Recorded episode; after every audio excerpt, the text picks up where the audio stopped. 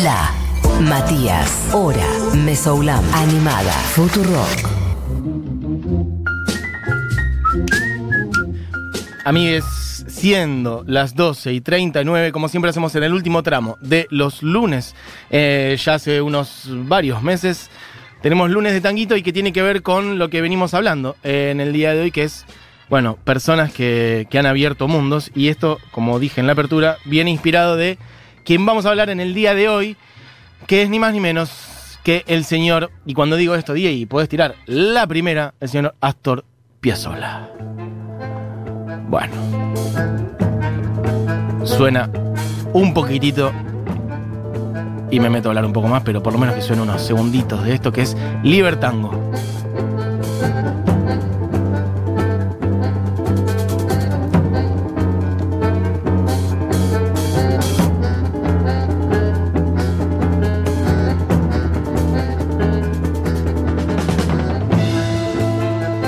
Bueno, a mí es. Lo decía en la apertura, lo vuelvo a decir ahora. Hablar de Piazzola en un bloque solo es una irreverencia y no tiene mucho sentido, pero por lo menos a modo introductorio, otros días, otros lunes, seguramente iremos volviendo a distintas etapas de Piazzolla y a discos en particular, o a etapas en particular de su vida, o a su octeto, o a su quinteto, o a su trabajo con Troilo, o a lo que sea, distintas etapas de la música de Piazzolla, pero es como si tuviéramos que presentar a cualquiera de todos los músicos que recién estuvimos mencionando, que yo les traje o que ustedes mencionaron, personas con una carrera enorme que cambiaron la historia de la música, bueno, todo eso en 10 minutos. Es imposible. Así que meramente vamos a hacer un repaso general como por lo menos para que quienes no tengan mucha data de él se lleven una, una pintura, un fresco de quién fue Astor Piazzolla y particularmente de un disco que es elegí uno para acotar, porque como vuelvo a decir, es una persona con multitud de obra, enorme cantidad de obra y de muchísimos discos grabados y de muchas este, presentaciones en vivo, así que podría ir por un millón de lugares. Entonces, para acotar, me quedé con un disco que sonó muchísimo en mi infancia, gracias a mi madre también, a quien le mando un beso, que es eh, Libertango, este disco, y de ahí vamos a picar varias canciones. Por lo pronto, la que está sonando es la que le da nombre al disco, que es el primer eh, track es un disco que salió, salió, en el año 74, pero vamos a arrancar por el principio. El señor Astor Piazzolla nace en Mar del Plata en 1921, o sea, estamos hablando de alguien que hubiera cumplido, que cumpliría 100 años el año que viene, ¿ok? Eh, Mar del Plata, pero al toque, cuando era muy, muy chiquito, se fue a vivir con su familia, en realidad, se mudaron a Nueva York y él pasó su infancia ahí, en Nueva York, en la Nueva York de fines de los años 20, es decir, piensa en el año 29, la Gran Depresión, todo mal, muy picante, mucha pobreza, mucha inmigración y él se forjó su personalidad también, ¿no? Ahí en la calle, como muy picante. Él dice que esa cosa de cruzarse con, con mucha inmigración y con mucha gente que tenía que rebuscárselas para vivir, hizo que tuviera, que le forjara bastante su personalidad. Puedes pasar a la que viene cuando quieras, que se llama Meditango. Vamos a ir picando varias de este disco e iremos hacia otros lados también, un poquitito. Pero bueno, todas las canciones de este disco tienen este nombre de ta, ta, ta, ta, tango, básicamente. La primera es Libertango, la otra es Meditango, salvo una que se llama Adiós Nonino, ya explicaré por qué, pero las otras van todas por este lado. Después iré explicando por qué, pero quería decirles por qué esta que está sonando ahora se llama Meditango. Eh, bueno, eso, a los en su infancia se va a Nueva York, el padre que toca el acordeón le regala un bandoneón. Este, y no tenía mucho donde estudiar bandoneón ahí en Nueva York, en esa Nueva York, como les decía, bueno, de bastante pobreza, inmigración, gran depresión, etcétera. Bueno, en ese contexto él anda con su bandoneón tratando de sacarle un sonido en plan medio autodidacta.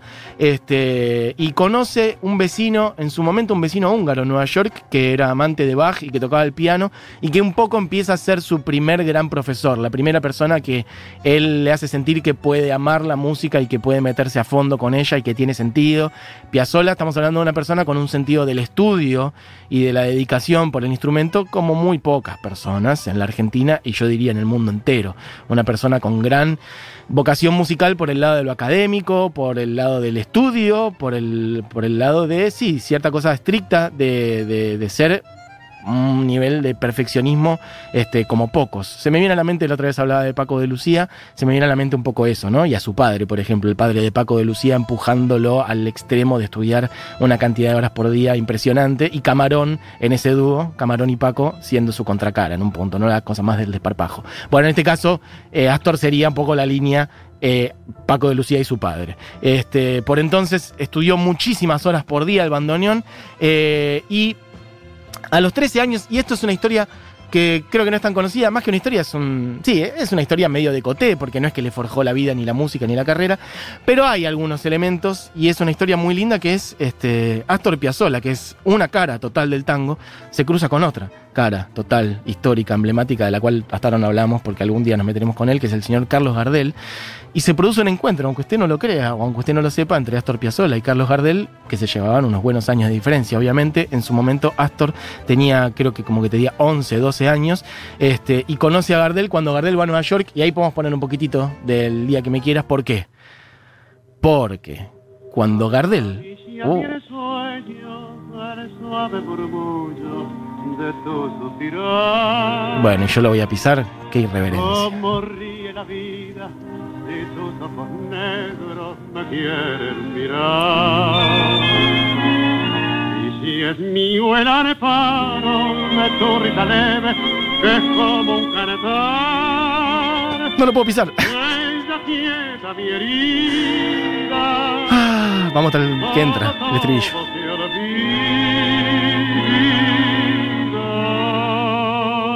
Y dice... El día que me quiera, la rosa enganada. Bueno, otro día nos meteremos un poco más en el día que me quieras. Yo ahora la estoy pisando como un inconsciente, pero ¿cuántas canciones mejores que el día que me quieras conocen? Yo les pido que hagan eso, que hagan esa, esa investigación y me den sus resultados. Por lo pronto, Gardel filma el día que me quieras en Nueva York y Astor Piazzolla se presenta y le dice, eh, maestro, yo hago esto, toco el bandoneón, escucho un poquito. Y al parecer le muestra incluso un poco el bandoneón.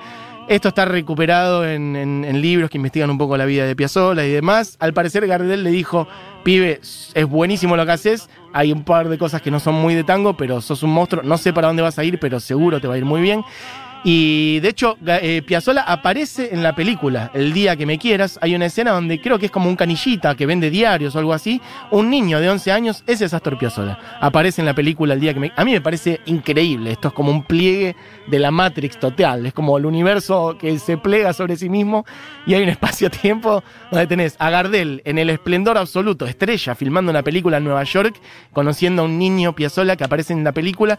Y de hecho, este, Gardel se entusiasma con, con ese Piazzolla que además hablaba bárbaro inglés, que le abre puertas, le, le muestra cosas de por ahí, qué sé yo, lo ayuda como un niño, ¿no? Que tipo, tráeme tal cosa.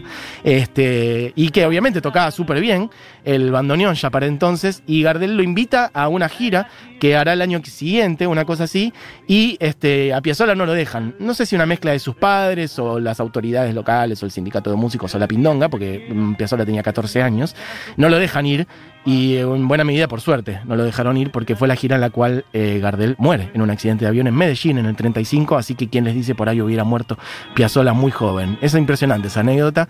Este, la ha contado también. De hecho, Piazzolla una vez escribió como una carta imaginaria a Gardel en donde le dice: Mira, si me hubiera ido con vos en esa gira, bueno, hubiera mm, muerto o quién sabe qué hubiera pasado. Pero al parecer, lo que cuenta Piazzolla es que en el cierre de la filmación del día que me quieras, Gardel organiza como un asado, una noche, una cena, este, y donde había un piano, un bandoneón y una voz, y parece que el piano era muy malo, ni lo tocan, y termina tocando el bandoneón Piazzolla con Gardel en la voz. Y Piazzolla dice, esa fue mi primera aproximación de veras al tango. Miren qué aproximación, tocar el bandoneón para Gardel directamente.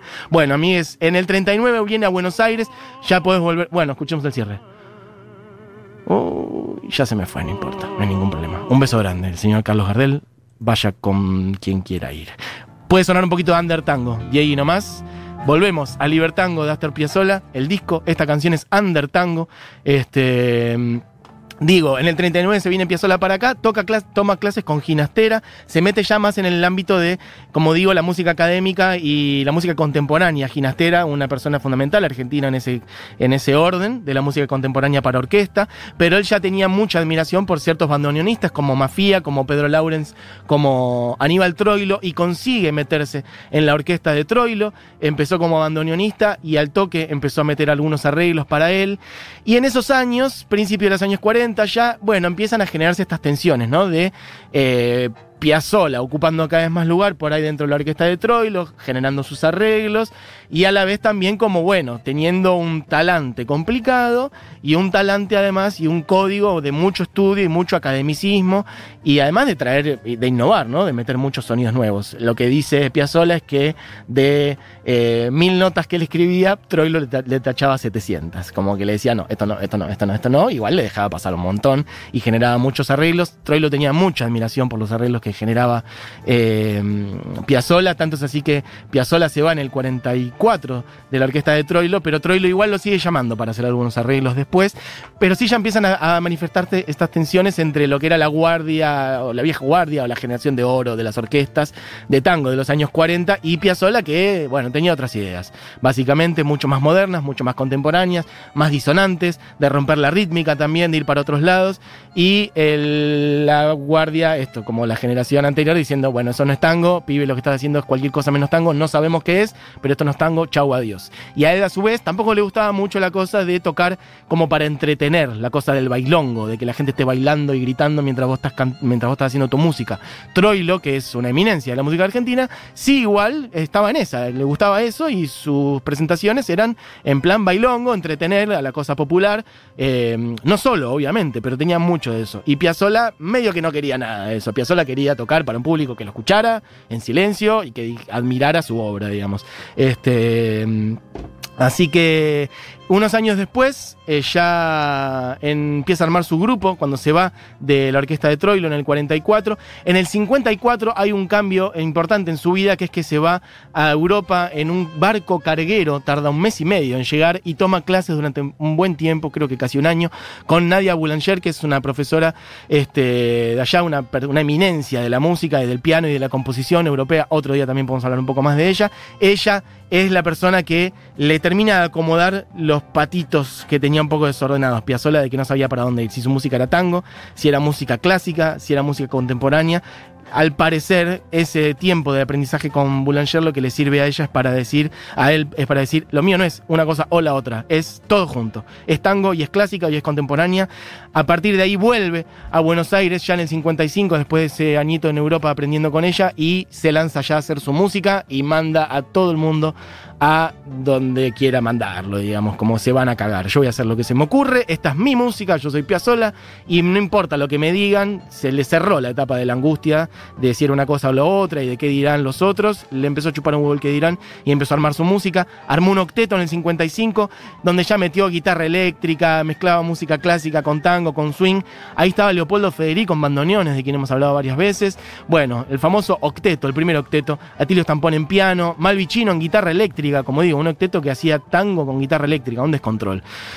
En el 59 muere su padre, Vicente, la persona que le había regalado el primer bandoneón, y entonces ahí es donde compone Adiós Nonino, que es este, una canción justamente dedicada para él, para su padre, a quien le decía Nonino. Ya en, los años 60, bueno, entra en la etapa de mayor popularidad y con su quinteto, bueno, estrena un montón de obras, o es donde más despliega ciertas obras como Las Estaciones, lo de Verano Porteño, Otoño Porteño, Invierno, Primavera, la serie del Ángel, la serie del Diablo, este, después ya en el 69 compone junto con Ferrer la balada para un loco. Todas estas cosas son cosas de las cuales podemos hacer una columna en sí misma. Por eso digo, es un repaso general y ya sí estamos llegando al año en el que quiero, en el que estamos escuchando este disco, que es Libertango. En el 73 se instala en Italia, arma un conjunto, el conjunto electrónico, y arma este disco que se llama Libertango, en donde justamente el juego de palabras es la libertad en el tango. Este, y todas las canciones se llaman así: Libertango, Meditango, Undertango, Violentango, Novitango, Amelitango y Tristango. Escuchemos un poquito.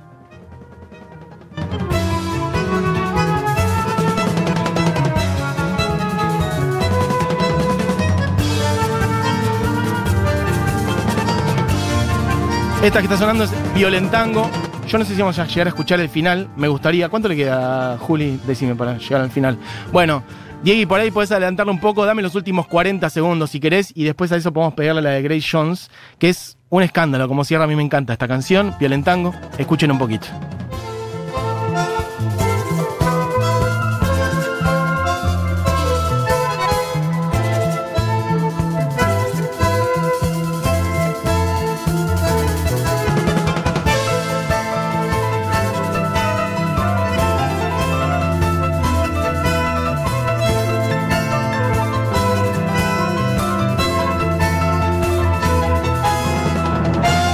Este cierre, este cierre. Escuchen esto, escuchen esto.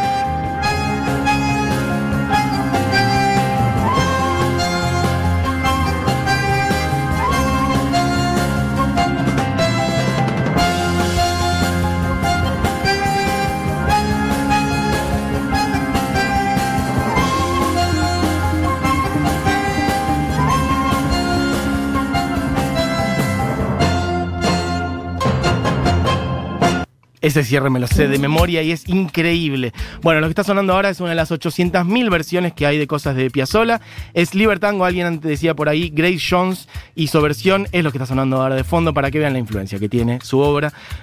Sus obras en general han sido versionadas infinitas veces. La que vamos a escuchar ahora para cerrar es Adiós Nonino, que es la única que tiene otro nombre y que forma parte de este disco. Como les digo, igual se compuso bastante tiempo antes, cuando murió su padre, en el año 59.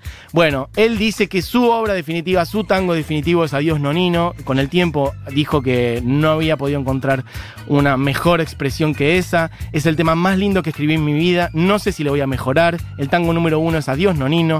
Me propuse mil veces hacer superior y no pude. Lo dijo Astor Piazzolla y va a sonar ahora, ya cerrando este programa prácticamente. Tíralo, Diego, porque si no, no vamos a llegar nunca. Esto es Adiós Nonino, lo que entra a sonar ahora. Hay más de 200 versiones de esta canción, de distintos músicos. Estamos escuchando la original por Astor Piazzolla en este lunes de Tanguito. La voy a tener que pisar. Suena un rato y me voy a subir en el cierre, pero por lo menos que suene un rato de esta obra maestra de una de nuestras figuras centrales de la música, es Astor Piazzolla. Amigues, esto es la hora animada sonando Adiós Nonino.